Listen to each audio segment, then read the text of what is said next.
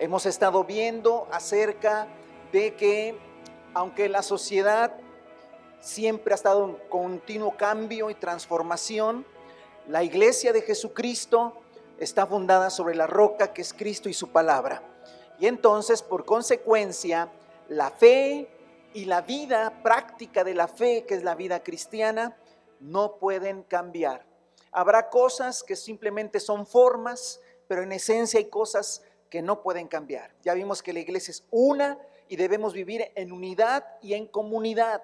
La iglesia no es, hermano, de gente dispersa, no. Vimos también que la iglesia es llamada a obras de amor y misericordia, porque somos la luz del mundo. Así es que, hermano, debemos ocuparnos en eso, estar pensando qué podemos hacer por el necesitado.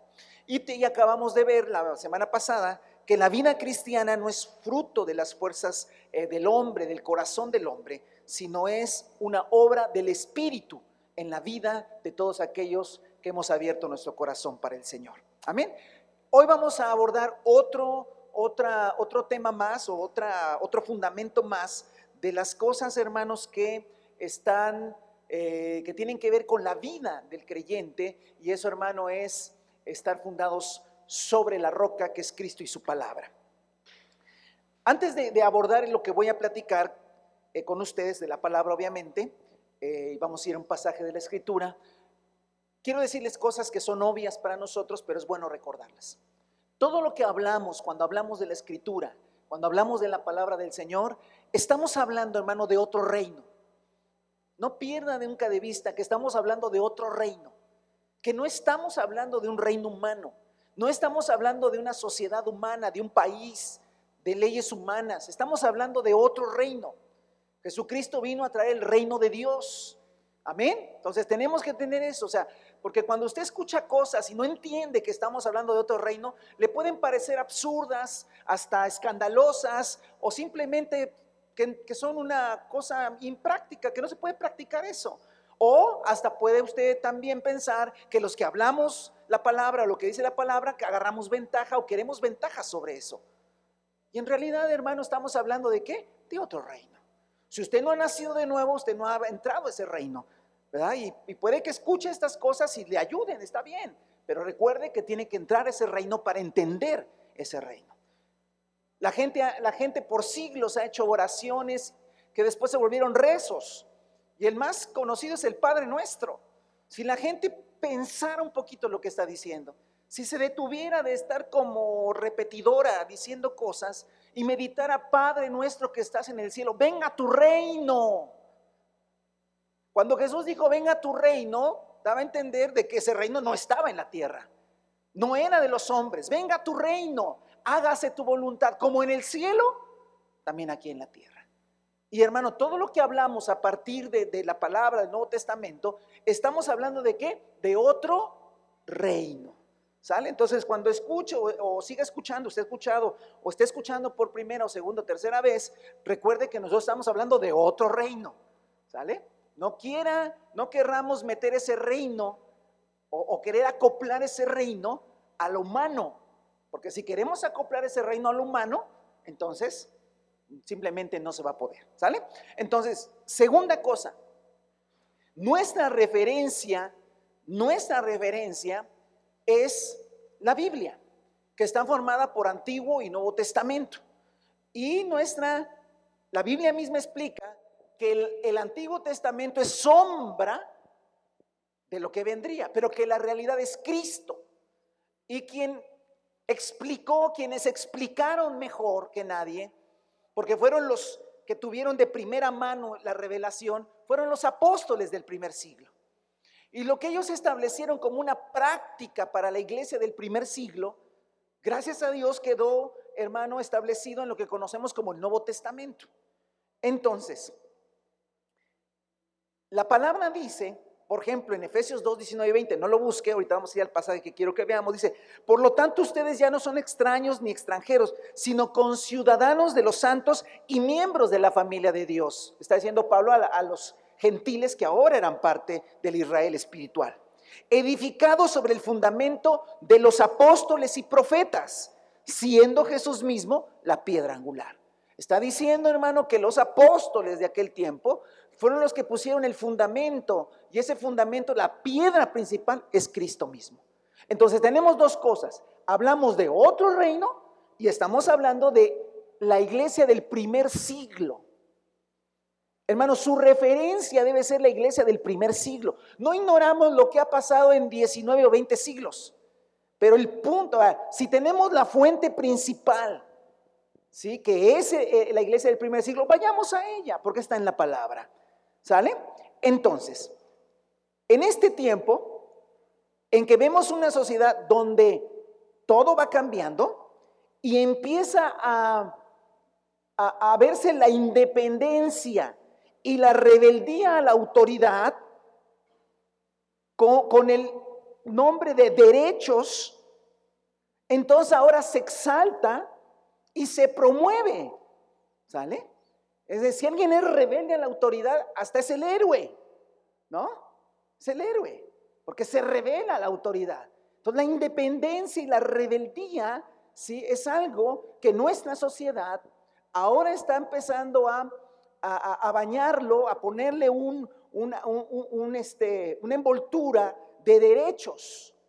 De tal manera que ya al niño tú no le puedes decir nada, al niño tú no lo puedes reprender, porque el niño va a exigir sus derechos y, la, la, autoridad que como padres nosotros tenemos que ejercer ya no se va a poder ejercer, porque es un derecho. Entonces, la independencia y la rebeldía a la autoridad, ¿sí? en nombre de los derechos, hoy se exalta y se promueve en esta sociedad y esto va a ir cada día más fuerte. ¿Sale? Ahora, ¿qué pasa en la iglesia?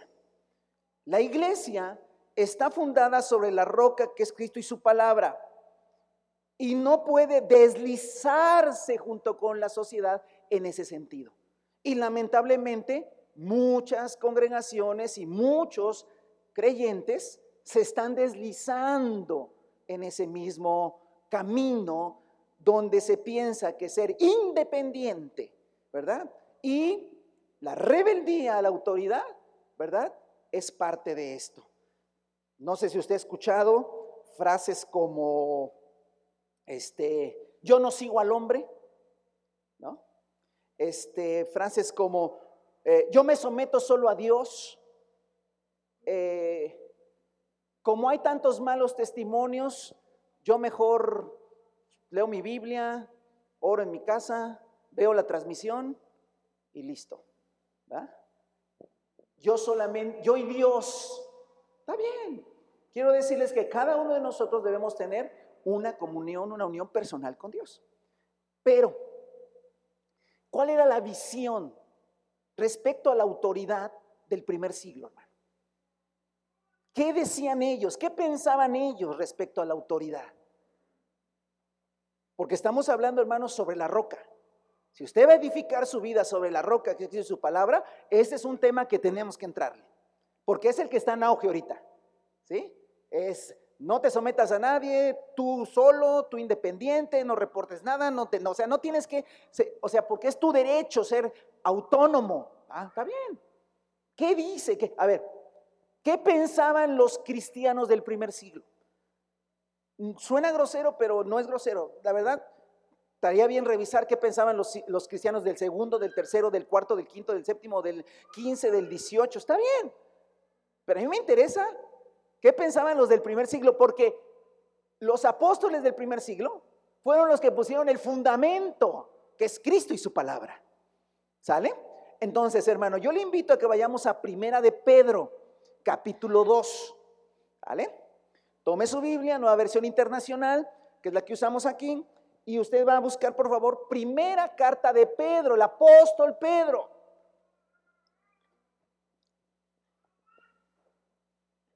Primera de Pedro. Una carta de dos cartas que se conservan del apóstol Pedro. ¿Sale?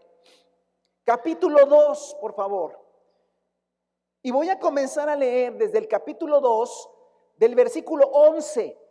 Y voy a leer hasta el capítulo 3 ¿Verdad que siempre veo más sano leer pasajes completos, no porciones aisladas?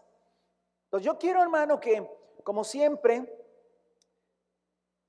podemos viajar en el tiempo y ubicarnos en el pensamiento y en la revelación que tenían los cristianos, los, los discípulos del Señor, perdón, los discípulos del Señor en el primer siglo. ¿Vale? Ahora, hermano, nos vamos a ir de espaldas. Se lo advierto de una vez, nos vamos a ir de espaldas. Del pensamiento que ellos tenían respecto a la autoridad. ¿Vale? ¿Ya lo tiene? Así, ah, como dicen por agárrese bien para leer esto, porque es poderoso. Primera de Pedro 2:11. Queridos hermanos, les ruego que como extranjeros y peregrinos en este mundo, que se aparten de los deseos pecaminosos que combaten contra la vida. ¿Me va siguiendo? 12. ¿Sí traen Biblia todos? Sí, ¿verdad?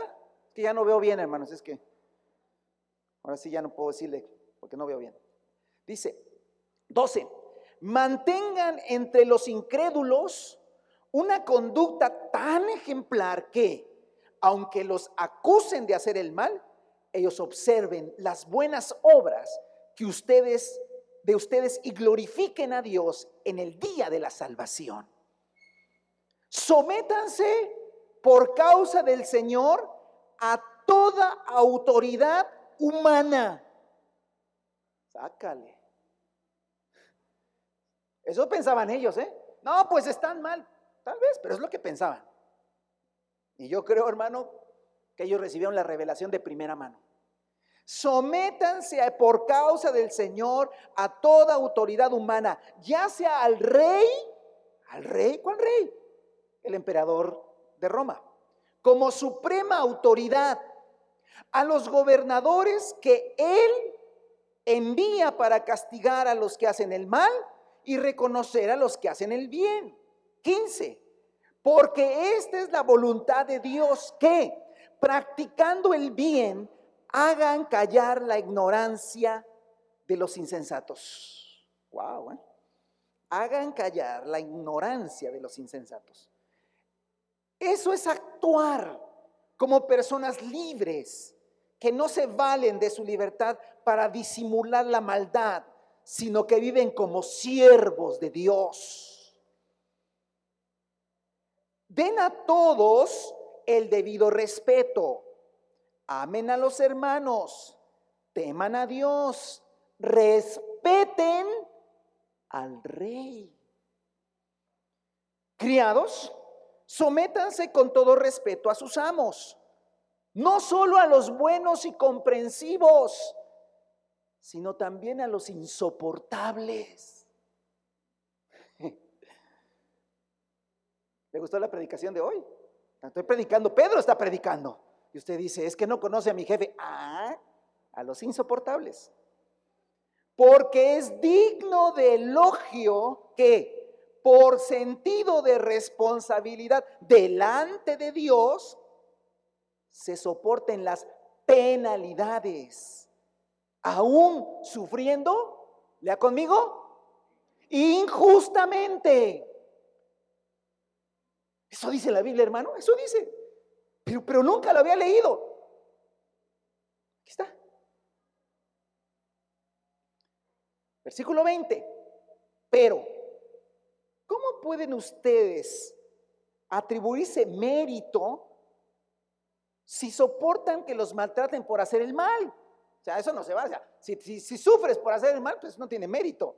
En cambio, si sufren por hacer el bien ante autoridades abusivas, eso merece elogio delante de Dios. Para esto fueron llamados. ¿Para esto fueron qué? Porque Cristo, Cristo, nuestro ejemplo, sufrió por ustedes, dándoles ejemplo para que sigan sus pasos. Él no cometió ningún pecado, ni hubo engaño en su boca. Pero cuando proferían insultos contra él, no replicaba con insultos. Cuando padecía, no amenazaba, sino que se entregaba a aquel que juzga con justicia. Él mismo en su cuerpo llevó el madero nuestros pecados para que muramos al pecado y vivamos para la justicia. Por sus heridas ustedes han sido sanados. Antes eran ustedes ovejas descarriadas, pero han vuelto al pastor que cuida de sus vidas. Versículo 1 del capítulo 3. Asimismo, esposas, sométanse a sus esposos, de modo que si alguno de ellos no cree en la palabra, puedan ser ganados más por el comportamiento de ustedes que por sus palabras. Al observar su conducta íntegra y respetuosa, que la belleza de ustedes no sea la externa, que consiste en adornos tales como peinados ostentosos, joyas de oro y vestidos lujosos. Que su belleza sea más bien, estoy en el versículo 4, la incorruptible, la que procede de lo íntimo, del corazón y que consiste en un espíritu suave y apacible. Esta sí que tiene mucho valor delante de Dios. Así se adornaban en tiempos antiguos las santas mujeres que esperaban en Dios, cada una sumisa a su esposo. Tal es el caso de Sara, que obedecía a Abraham y lo llamaba su Señor. No, no, no, hay que tirar esto, ¿no? No, esto ya, no, no, no. No, hermano, por favor, borre eso, eso no puede ser. Bueno, es que así pensaban los del primer siglo. Bueno, Pedro, ¿qué le pasa? No sé, pero eso escribió él y él dice que habló de parte del Señor. Sigo leyendo. Ustedes son hijas de ella si hacen el bien y viven sin ningún temor. De igual manera, ustedes esposos sean comprensivos en su vida conyugal, tratando a cada uno a su esposa con respeto, ya que como una mujer es más delicada y ambos son herederos del grato don de la vida. Así nada estorbará las oraciones de ustedes. Hermano, un extracto, un pedazo del pensamiento de la iglesia del primer siglo.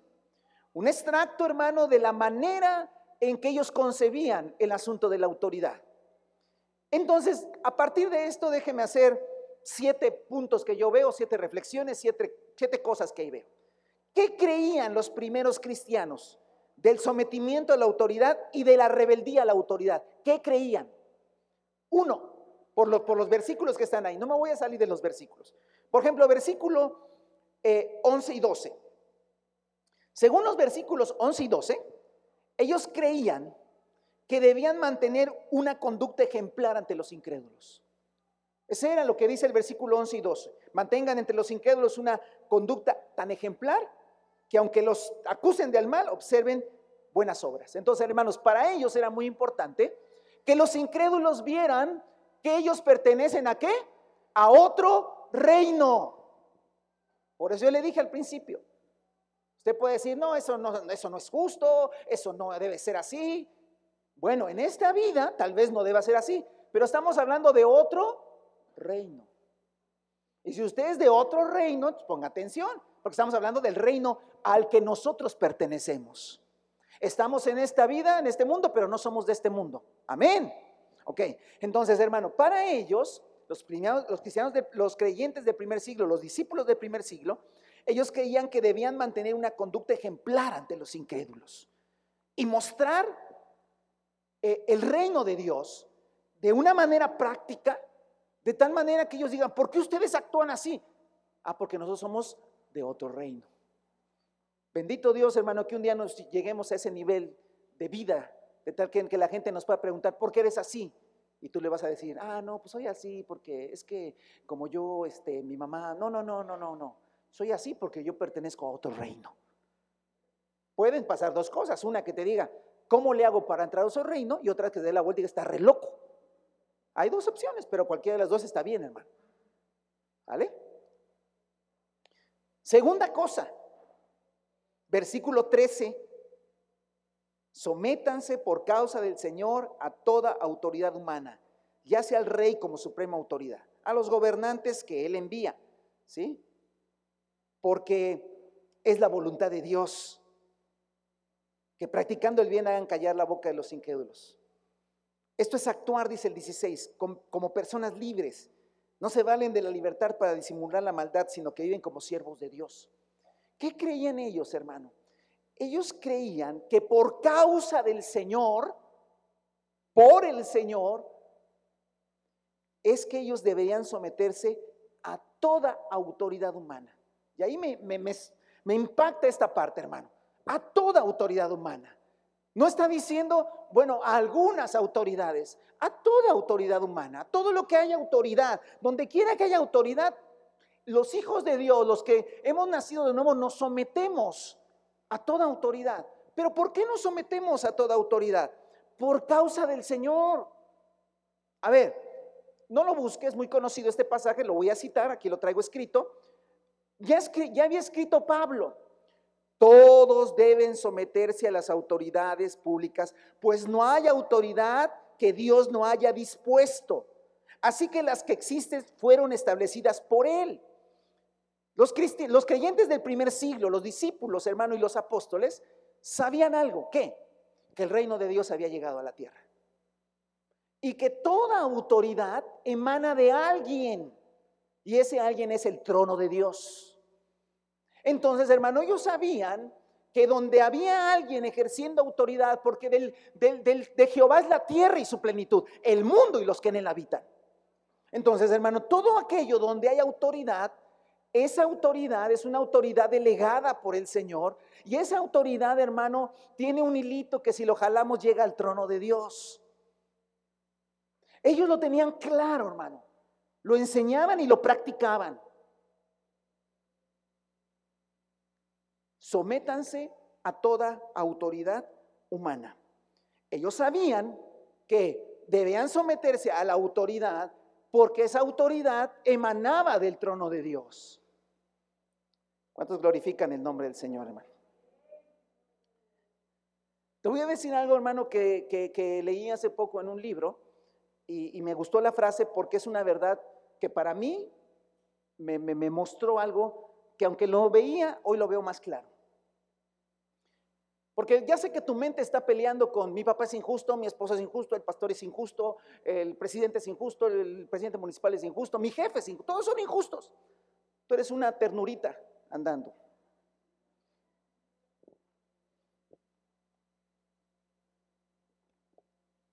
Y tu mente empieza, tu mente carnal, porque es carnal, empieza a pelear con eso y empieza a decir, pero yo cómo me voy a someter a un impío?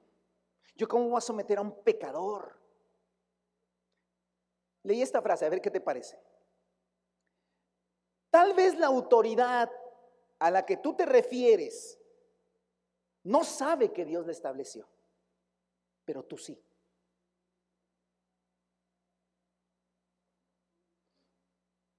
¿Sí?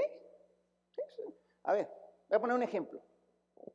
Voy a la ventanilla del Palacio Municipal y es una autoridad, vamos a poner. Y tal vez eh, me dijeron que la, llegar a las 10 de la mañana y llegué 5 minutos antes de las 10. Y salen y me dicen, no, lo vamos a atender a las 12. ¿No?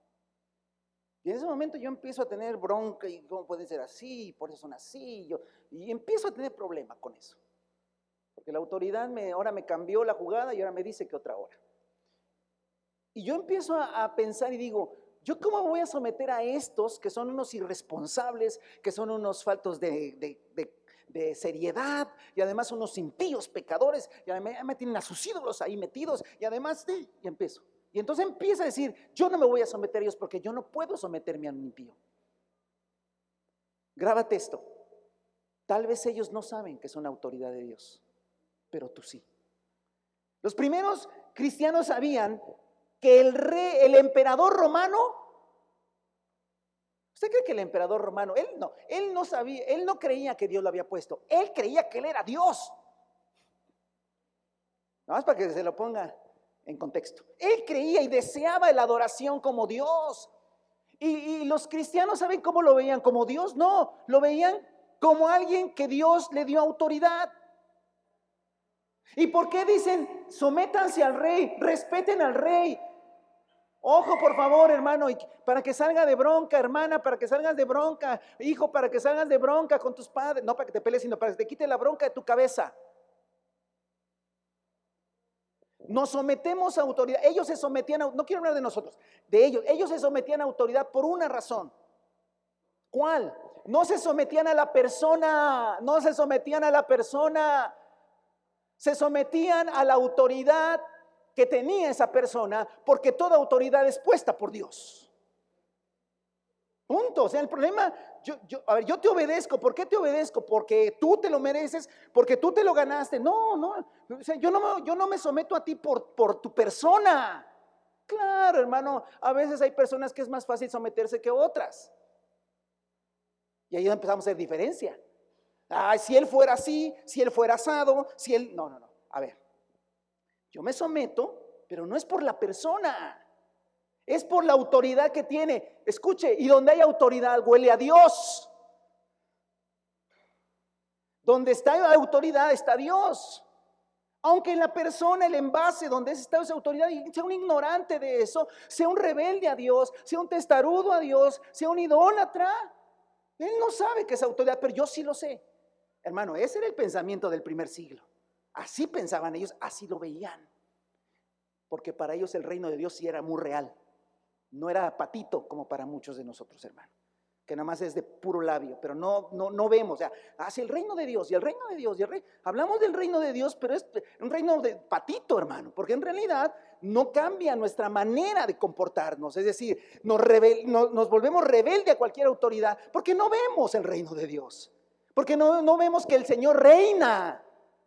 Amén. Que el Señor qué? Reina, gobierna y gobierna. Y en aquel tiempo, hermano, según los cristianos del primer siglo, hermano, el emperador reinaba de parte de Dios. Wow. Es la segunda cosa, hermano. Uno, creían que debían mantener una conducta ejemplar. Dos, ellos por causa, por eso dice por causa, vean el versículo 13, sométanse por causa del Señor. Quien causa ese sometimiento a la autoridad es Dios, no es las personas, no son las personas. ¿Sale? Mire, hermano, usted pudo haber, metiéndome a las cuestiones sociales, usted pudo haber votado por el partido de tal color y ganó el del otro color. Está perfecto, ya. ¿Quién es su autoridad? El que ganó. Punto, se acabó. Listo. Y cuando termine su, su, periodo de tener autoridad, ¿va a seguir siendo su autoridad? Pues por supuesto que no. Vendrá otro y entonces será investido de autoridad. No, pero son unos tramposos, hicieron trampa y, llenaron urnas y sacaron y fue, sí, sí, sí, está bien. Y luego, no, pero no es legal. O sea, ¿usted cree que el emperador romano era legal? Se mataban entre ellos para quedar. Los cristianos del primer siglo estaban re locos, hermano. Estaban bien locos. Decían el emperador. Ahora, hermano, el emperador los perseguía. El emperador los perseguía. Seguimos leyendo, mire, o, seguimos con esa reflexión. Tercer cosa. Creían, ellos creían, a lo mejor un día nos encontramos en el cielo y decimos, hermanos del primer siglo, exagerados eran. la verdad es que los perseguían y todavía ustedes bien felices. La verdad es que estaban un poquito mal. Nosotros los del siglo XXI y XXII, esos éramos más listos. Si la autoridad no me gusta, sobre ella levantamos una revolución y ¡pum! los quitamos. También creían que la autoridad podría ser injusta y aún así someterse. Versículo 18. Criados, sométanse con todo respeto a sus amos, no solo a los buenos y comprensivos, sino también a los insoportables.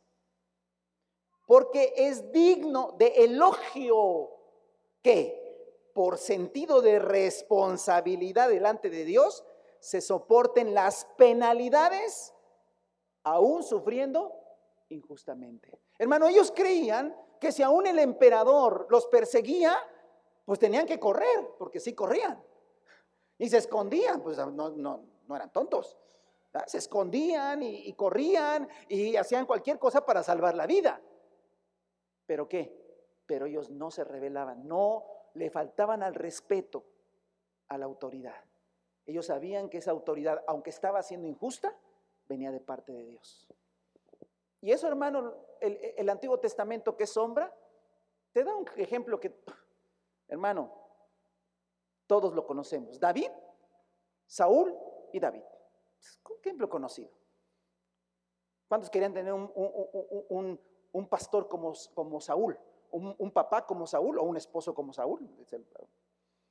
¿Sabes? Déjame ver, estaba guapo, ¿no? Independientemente de eso. Era un hombre testarudo y rebelde a Dios. Y perseguía a David injustamente. Y David nunca levantó la mano contra Saúl. Y el día que eh, se enteró de la muerte de Saúl, que llegó un criado y dijo, venía de la guerra, ¿qué pasó? Murió Saúl y, murió eh, Jonatán. Y David le dice, pero ¿estás seguro que murió? Sí, sí estoy seguro. ¿Por qué? Porque me lo encontré moribundo. Me lo encontré todavía sufriendo ya el último. Y me llamó y me dijo, ven, ven. Y me dijo, entiérrame la espada ya para morir bien. Y pues yo se la enterré. ¿Sí? ¿No he leído esa parte de la Biblia? Sí, yo estoy... no, no, no vi en una película, está en la Biblia, hermano. Y él dice, y, pues dice un favor de matarlo. ¿Y sabe qué hizo David con ese hombre? Lo mató. ¿Cómo te atreviste? Hermanos, hermanos, a veces en asuntos de autoridad estamos muy lejos de la verdad.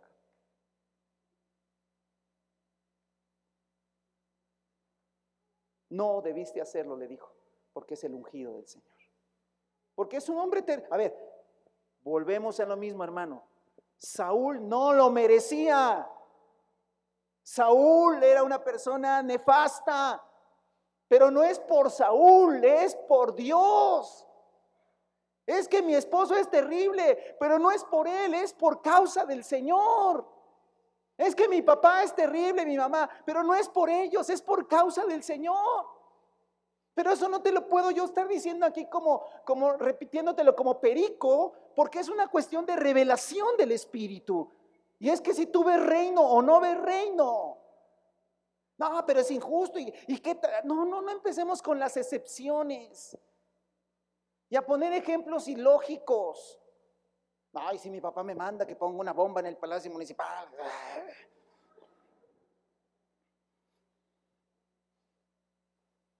No, te mandó a lavar los trastes, lo que nada más te mandó eso. o sea, ese es el tema. El tema es que, que, nosotros, porque no vemos reino, no vemos autoridad de Dios, vemos personas. Entonces, cuarta cosa, creían. Hermano, y no nomás lo, no lo creían como, como algo escrito en un libro, no, lo vivían. Que aunque la autoridad podría ser injusta, aún así se sometían. Encontré otra frase que me gustó de, esto de autoridad. Dice, la mayoría de los cristianos piensan que la obediencia es la excepción y la elección libre y personal es la regla. Vamos al revés, hermano. A ver, pensamos que la obediencia es como la excepción. O sea, como que obedecer es así como que, bueno, bueno, bueno, está bien como escuché la predicación de la obediencia, bueno, ya voy a obedecer en esto, ¿eh? o sea, la obediencia es la excepción. La regla, ¿cuál es? El libre decisión y yo hago y deshago, voy, vengo y, y soy libre, ave libre. Ese es en el reino de este mundo. Pero en el reino de Dios, la obediencia es la regla. Y la desobediencia es una excepción que ni siquiera la quiero mencionar porque luego nos quedamos con la excepción. Pero en realidad la regla cuál es? La obediencia y el sometimiento a la autoridad. Aunque la autoridad sea injusta y aunque la autoridad no sepa que ni siquiera es, esa autoridad la tiene de parte de Dios. No hay problema, ¿eh? No hay problema. Porque hasta que no veamos más allá de lo que vemos con los ojos, tendremos muchos problemas, hermano. Porque, ¿qué dijo Jesús? Por eso Jesús dijo muy claro a Nicodemo, para ver el reino de Dios, tienes que nacer de nuevo. Hermano, más de una ocasión me ha tocado bajar de predicar o terminar, no, no porque esté siempre en una plataforma, pasar de predicar en algún lugar y que la gente se me acerque y me diga, no estoy de acuerdo con usted. Sí, me ha tocado esa experiencia. Decir, mire, pues, pues me invitaron, pero la verdad yo no estoy muy de acuerdo con lo que usted dice. Y yo creo que, ah, ¿por qué no? Está bien, es que somos de otro reino. Es tan sencillo como eso. Ah, es que somos de otro reino. Listo. Yo estoy hablando de otro reino. Sí, porque eso es poco práctico en esta vida. Ah, sí, sí, en esta sí, pero nosotros estamos hablando de otro reino. ¿Cuántos alaban el nombre del Señor? Creían, quinta cosa, ellos creían que Cristo era su ejemplo de sufrimiento. Amén. Que cuando lo insultaban, no insultaba a la autoridad. Y que cuando lo amenazaban, no amenazaba a la autoridad. ellos tenían como ejemplo máximo a Jesucristo, que sufrió injustamente, es más, pero que sufrió por ganar salvación para nosotros. Y que cuando se sufre por el reino de Dios y por llevar las cosas bien, correctas, respetando autoridad. Eh, es que someterme a este hombre, o someterme a estos padres, o someterme a este jefe, o someterme a este gobierno, o someterme a esto nos está causando un sufrimiento. Dice el Señor desde el cielo, bravo, bien, perfecto. Oye, Señor, es que esta autoridad, bien, eh, está bien, porque se parecen a mi Hijo Jesucristo. Pero hoy estamos, hermano, en el tiempo donde los derechos, mi derecho, mi derecho, mi derecho, mi derecho, mi derecho, todo es mi derecho. Y entonces los derechos, hermano, hacen que yo no voy a sufrir por nada. Yo tengo mi derecho. Y entonces, hermano, la iglesia va deslizándose cada día más a parecerse más a los reinos de este mundo que al rey, que al rey del reino al que decimos que pertenecemos. Qué tremendo, ¿no, hermano? Cada vez nos parecemos más al enemigo del rey que al rey. Cuando lo ves de esta manera es terrible, hermano. ¿Por qué? Porque cada vez me voy deslizando junto con el mundo y me parezco más al enemigo, que es un rebelde, porque el enemigo es rebelde. Me voy pareciendo más al enemigo del rey al que según yo le sirvo. Y entonces el rey dice, pero es que te pareces más a él que a mí. Los primeros cristianos sabían que padecer por Cristo era un privilegio. Wow. Sexta cosa, hermano. El sometimiento a la autoridad no es otra cosa más que el reflejo de una vida espiritual. Fíjese cómo comienza el versículo 11 del capítulo 2. Le ruego que como extranjeros y peregrinos de este mundo, otro reino, se aparten de los deseos pecaminosos que combaten contra la vida, deseos pecaminosos. Y luego se va, hermano, sométanse por causa del Señor a la autoridad. La rebeldía y la independencia a la autoridad, amados, es un deseo pecaminoso, viene de la carne, viene de la naturaleza humana, ¿sí? Viene de aquello que, aunque diga, vamos a orar para quitar al pastor, aunque diga eso, ¿sí? aunque diga, vamos a orar al Señor para quitar al pastor, aunque diga, Señor, guíanos, es carne, ¿eh? es una carnalidad. Aunque digas, Señor, o te llevas a mi papá o te lo mando, alguna cosa así, Alguna cosa así, hermano. Todo lo que tiene que ver, he estado orando por, he estado orando por mi jefe, ¿para qué? Para que lo cambien a otra área. Todo aquello, hermano, que le queremos meter espiritualidad, no es otra cosa más que carnalidad. Porque Pedro lo dice, nosotros no somos de este mundo porque nos estamos apartando de deseos pecaminosos. Ojo, por favor, si tú no has nacido de nuevo, no te recomiendo que practiques esto. ¿Por qué? Porque va a ser un desastre. Va a decir, ¿para qué le hice caso? Pues yo te dije que no me hicieras caso. Yo jamás te dije que me hagas caso. Ahora abusan de mí, ahora ya me, en lugar de, antes sufría, hoy sufro más. Porque antes por lo menos peleaba mis derechos, hoy me quedo callado y no digo nada y abusan de mí. Ese pastor no sé para qué. Yo le dije, hoy estoy diciendo que me haga caso. Estoy diciendo lo que creían los primeros cristianos, nada más. Y que eso, hermano, el sometimiento a la autoridad es el reflejo de un espíritu. Por eso en el capítulo 3, en el capítulo 3, ya encontramos a, este, cuando dice el, sométanse a las esposas, sométanse a los esposos. De modo que si algunos de ellos no creen, o sea, en la palabra, si el esposo no cree en la palabra o otras personas, pueden ser ganados por el comportamiento de ustedes porque ustedes están en otro reino. Al observar su conducta íntegra y respetuosa, y luego empieza a hablar de la verdadera belleza, porque la verdadera belleza no está en lo externo, sino la belleza está en lo interno. Versículo 4, que su belleza sea más bien la incorruptible, o sea, la que no cambia, la que procede de lo íntimo del corazón y consiste en un espíritu suave y apacible. ¿Y de dónde viene ese espíritu suave y apacible? Del gobierno del Espíritu Santo en nuestras vidas, de una vida transformada, de una vida renovada.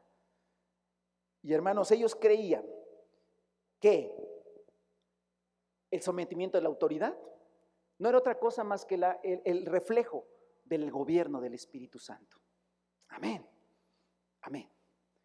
Y siete, hermano, rápidamente, Dios trata con la autoridad delegada directamente. Vean lo que dice el versículo 7. De igual manera ustedes, esposos, sean comprensivos en su vida conyugal. Está hablando de los esposos creyentes. Sean comprensivos, o sea, son autoridad, son, somos autoridad, sí. Pero ojo, por favor, hermano.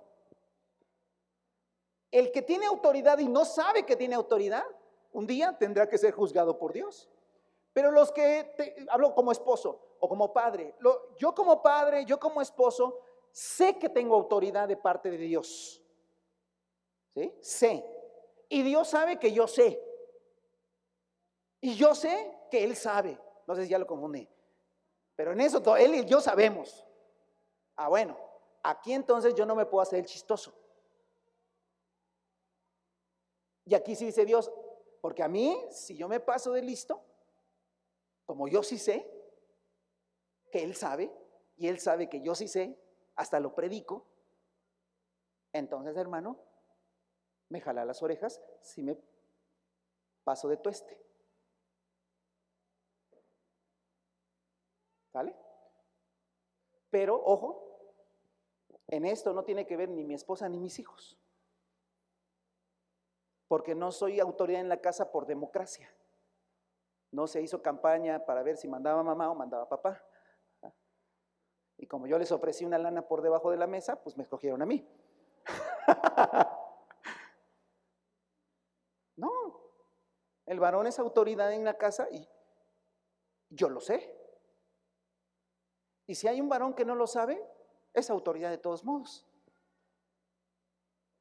Pero cuando ya lo sabe y sabe que Dios sabe también, Dios dice en su palabra, esposo, sé comprensivo en tu vida conyugal. Trata a tu esposa con respeto, ya que es como mujer es más delicada. Y ambos son herederos del grato don de la vida. Así nada estorbará las oraciones de ustedes. Porque si yo me estoy pasando de listo, como Dios sabe que yo sé y yo sé que Él sabe, cuando yo me pongo a orar, Dios me dice, no, no, no, no, ni aunque me llores, no, no. Estás tratando a tu mujer con aspereza, estás siendo déspota, estás siendo autoritario. No, arregla eso y luego hablamos. Pero eso es con los que sabemos que Él sabe y sabe Él que sabemos. Y quien y mi esposa y mis hijos no tienen vela en este asunto. Es un asunto entre él y yo. Porque la autoridad me la dio él, no la gané. Entonces, hermano, este sencillo recorrido que hemos hecho de que ellos sabían que debían dar testimonio del reino al que pertenecían, que por causa del Señor se sometían a toda autoridad humana. Hermano, y cuando decimos toda es toda, familiar, laboral, social, espiritual, a toda, hermano, a toda, ¿sí? Porque ellos sabían que toda autoridad venía del Señor. Y por causa del Señor. Hermano, yo sé que hay preguntas y no vamos a hacer un asunto de preguntas y respuestas. Pero si usted se me acerca al rato y, no, y si me se quiere acercar no tenga problema, me dice, hermano, es que mire, yo tengo un jefe, toda. Bueno, es que yo quiero platicar que mi marido, toda. T-O-D-A, toda.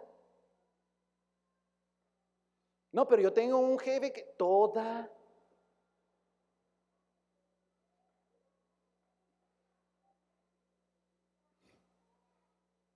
Bueno, pero no hay una causa por la cual nos tengamos que revelar a la autoridad. Pues hay que buscarla con pincitas, hermano, para encontrarla. Pero el principio general es toda. Ok. Y también ellos sabían, ¿sí? Que todos los creyentes del siglo debían respetar y honrar al rey, ¿sí? Respetar y honrar, hermano. Es una palabra que me salté por ahí, pero quiero terminar con eso. La, nueva versión internacional dice respetar, pero en realidad este, la palabra original implica respeto e implica honra. Debemos honrar. Hablar mal de una autoridad, burlarse de una autoridad, ponerle apodos a una autoridad y todo eso, hermano, es falta de respeto y falta de honra. ¿Sí? Tirar de a loco a una autoridad, todo eso es falta de honra, hermano. ¿Qué tal, hermano? Yo, te diría esto, ¿qué tal? ¿Qué tal? Puede ser, tampoco te lo aseguro, ¿eh? Que en lugar de estar hablando mal de tu jefe, un día lo honras. ¿No? ¿Qué tal si en lugar de estar hablando mal de tu jefa o mal, hablando mal de la jefa de manzana o lo que sea, un día le honramos? Un día vamos y decimos, vecina, le traigo esto, es que respeto lo que usted hace, el esfuerzo que usted hace, la dedicación que usted le pone. Ah, pero o sea, es injusta porque honra. Hermano, en el reino de Dios a la autoridad se le honra y se le respeta. En el reino del mundo se le tira, se le ofende, se le pone apodos, se burla de él y hay que tirarlo. Siempre y cuando esté a mi favor, lo quiero. Cuando no esté a mi favor, lo odio. Somos de otro reino. Conclusiones, hermano. En todas las áreas de nuestra vida, Dios ha puesto autoridad delegada a la cual debemos someternos con un corazón humilde y sencillo. La independencia y expresiones como yo solo sigo al hombre, yo me someto a Dios solamente, parecen espirituales, pero en realidad están erróneas. Hermano, someterse a una autoridad no es seguir al hombre. No, no, no, no, no juguemos con las palabras. Seguir al hombre es otra cosa. Seguir al hombre es eh, un asunto de, fanatismo. Estamos hablando de un asunto, hermano, de, sectas. Seguir al hombre, o sea, uh, es mi Dios, es casi, casi semidios. Eso es una herejía. Pero ojo, por favor, ante a veces experiencias, eh, el problema, hermano, de muchos es que como tienen experiencias negativas, como, como les va mal en ciertas cosas, anula el principio de Dios. Hermano, someterse a una autoridad no tiene que ver ni con fanatismo, ni tiene que ver con idolatría. Pero la gente, hermano, hoy en día, ¿verdad? A mí como ya está en la televisión hay predicaciones, en YouTube hay predicaciones, pues ya está padre, ¿verdad? Pongo la predicación, pongo, me predicaba un pastor que alguien le dijo un día, miren, yo tengo culto todos los días, culto, sí, sí, devocional, no, yo tengo un culto todos los días, ah, qué bueno, me subo a mi carro y me voy a mi trabajo, como hago una hora de trabajo, al trabajo, me pongo mis tres alabanzas. Ya después que termine, y está bien, ¿eh? está bien, o sea, yo no estoy diciendo que esté mal, me pongo mis tres alabanzas. Después de mis tres alabanzas, me aviento una prédica. Ahí yo puedo escoger cuál prédica. Pongo una prédica y al final hago una oración. Todos los días tengo culto, por eso no necesito ir a algún lugar. ¿Ve cómo la sociedad va cambiando? Y hay muchos ya que se empiezan a enganchar con eso. No reporto a nadie, no tengo que decirle a nadie, no tengo que verle la cara a nadie. Yo y el Señor, yo directo con el Señor. A ver, volvemos al mismo punto, hermano. Usted no puede ir a una autoridad para que su vida espiritual tenga un encuentro con Dios a través de eso. Eso es idolatría también. Usted tiene una comunión, una unión, una relación personal con el Señor y directa. Pero estamos hablando de otra cosa. Estamos hablando de sometimiento a la autoridad. ¿Sale? Que entonces yo sigo al hombre, yo no me someto a, yo solamente me someto a Dios, son parecen ser frases espirituales, pero en realidad son frases erróneas y contradictorias a la verdad de Dios. Y para cerrar, hermano, quiero leerles un versículo que, que tiene que ver con el ámbito también de nosotros como iglesia. Hebreos 13, 17 dice, obedeced a vuestros pastores y sujetaos a ellos porque ellos velan por vuestras almas, como quienes han de dar cuenta, para que lo hagan con alegría y no quejándose, porque esto no es de provecho. ¿Me dejan abrir mi corazón tantito, hermano? Para todos aquellos que quieren ser pastores, es un buen deseo querer ser pastor. Es un buen deseo querer ser pastor. Nada más aquí tienen que pasar algunas cosas. La primera, Dios te tiene que llamar. Y luego Dios tiene que poner un, equipo pastora, este, apostólico y profético para que te envíen a hacer la obra. Pero a veces se quedan con la idea, hermano, de, lo que ahorita están viendo. Un hombre que pasa al frente, que se bañó y se puso su mejor camisita, ¿verdad? Y, este, y, habla y lo escuchan y, este, y ora y, sale en YouTube. ¿ah? Y, este, y, entonces este, prepara un mensaje y, termina y lo saludan todos y dicen, mano, oh, gloria a Dios, y no, y qué bonito mensaje, o, bueno, que sea más o menos, pero bueno, ahí está. Ustedes piensan que eso es ser pastor. Si eso es ser pastor, yo no entiendo por qué Hebreos dice esto. Mire, vuelvo a leer. Deje eso de obedecer a los pastores, eso me lo salto. Porque ellos velan por vuestras almas, como quienes han de dar cuenta, para que lo hagan con alegría y no quejándose. ¿Usted me ha visto predicando quejándome? A menos que me duele el estómago, ¿no? O sea, quejándome así de que, ah, ay, es que predicar, qué difícil, hermanos, tan difícil. y, usted me saluda y quejándome. Yo, ah, ¿qué tienes que saludarte? ¿Me, me da una queja? No, hermano, predicar y el culto y saludarte no tiene ningún problema. Yo lo que es la otra área, hermano, ¿cuál?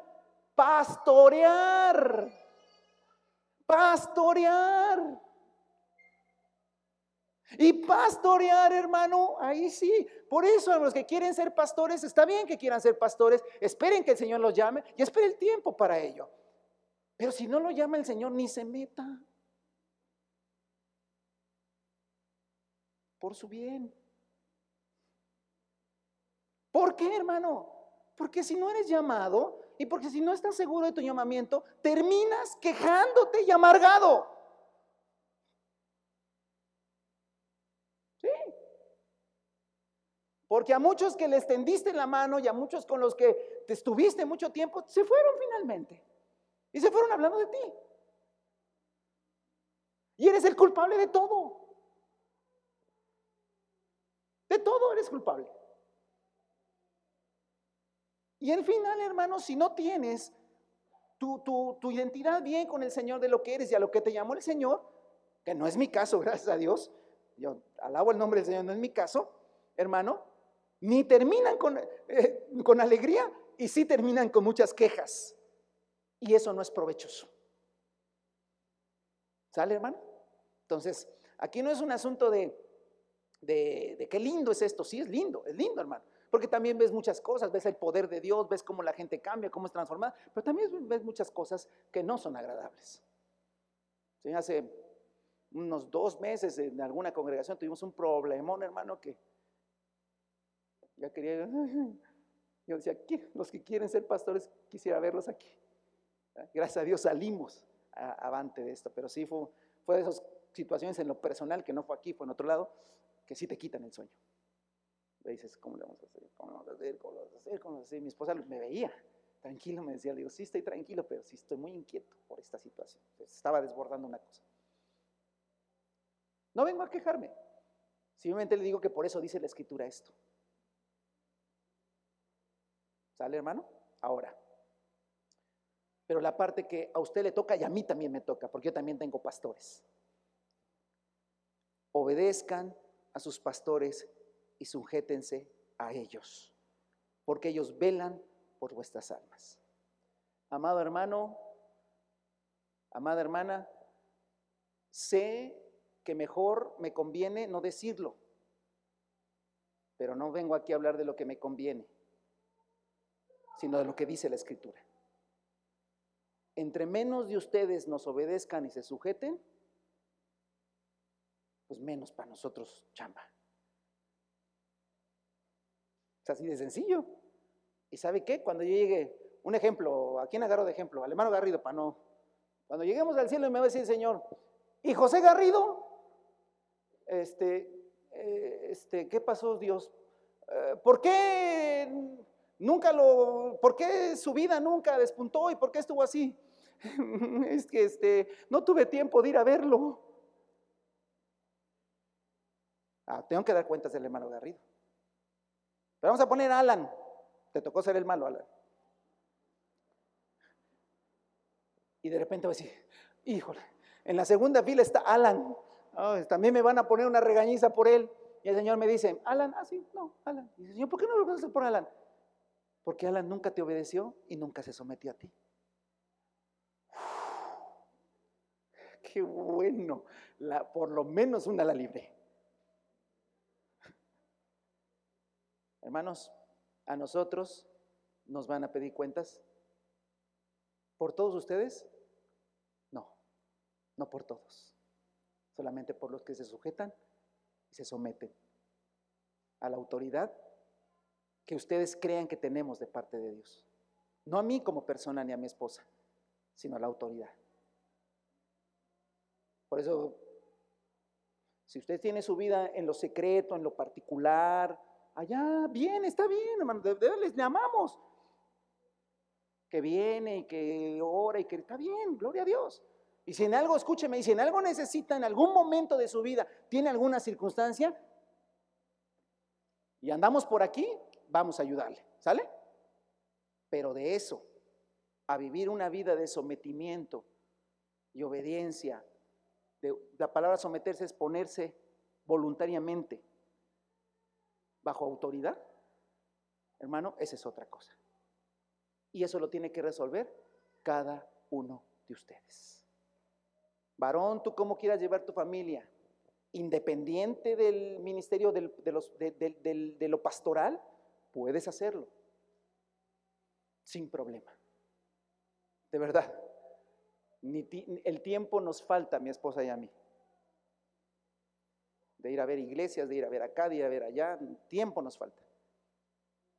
Tampoco nos hacemos los mártires aquí. Pero cada quien decide cómo va a llevar el rumbo de su vida. ¿Formamos una congregación? Sí. Pero sometimiento a los pastores y sujetarse a los pastores es una decisión de cada uno de ustedes, como la quiera llevar. ¿Sale? No es que mi papá, no, tampoco pasa por el papá, porque le voy a decir una cosa, eso es una autoridad en la casa. Pero en, en, cuanto a la iglesia, jóvenes, yo no quiero saltarme la autoridad de sus padres, siempre tendré referencia de sus padres. Pero también les quiero decir, jóvenes, señoritas, que si ustedes nos ven como pastores, también deben someterse y sujetarse si gustan, si quieren. Si no, seguimos siendo buenos hermanos en Cristo, amados por todos. ¿Listo? Yo no tengo ni bronca con nadie. Espero que usted no tenga conmigo. Pero el día que usted me diga, bueno, ya hablé con mis padres, pues ellos van a ser mis pastores de, así de primera instancia, pero también yo los veo como autoridad a ustedes y quiero traer lo que estoy haciendo, lo que estoy pensando bajo autoridad. Pues bendito sea el nombre del Señor. Ahora ya tenemos nosotros una gran responsabilidad y la vamos a hacer con alegría. Porque nos sabemos llamados por el Señor y el Señor nos, nos da la, capacidad, viene de Dios y, y, el gozo y la alegría también vienen del Señor, ¿verdad? Y órale, vamos a entrarle a esto también. Pero eso depende mucho de ustedes, hermanos, no de nosotros.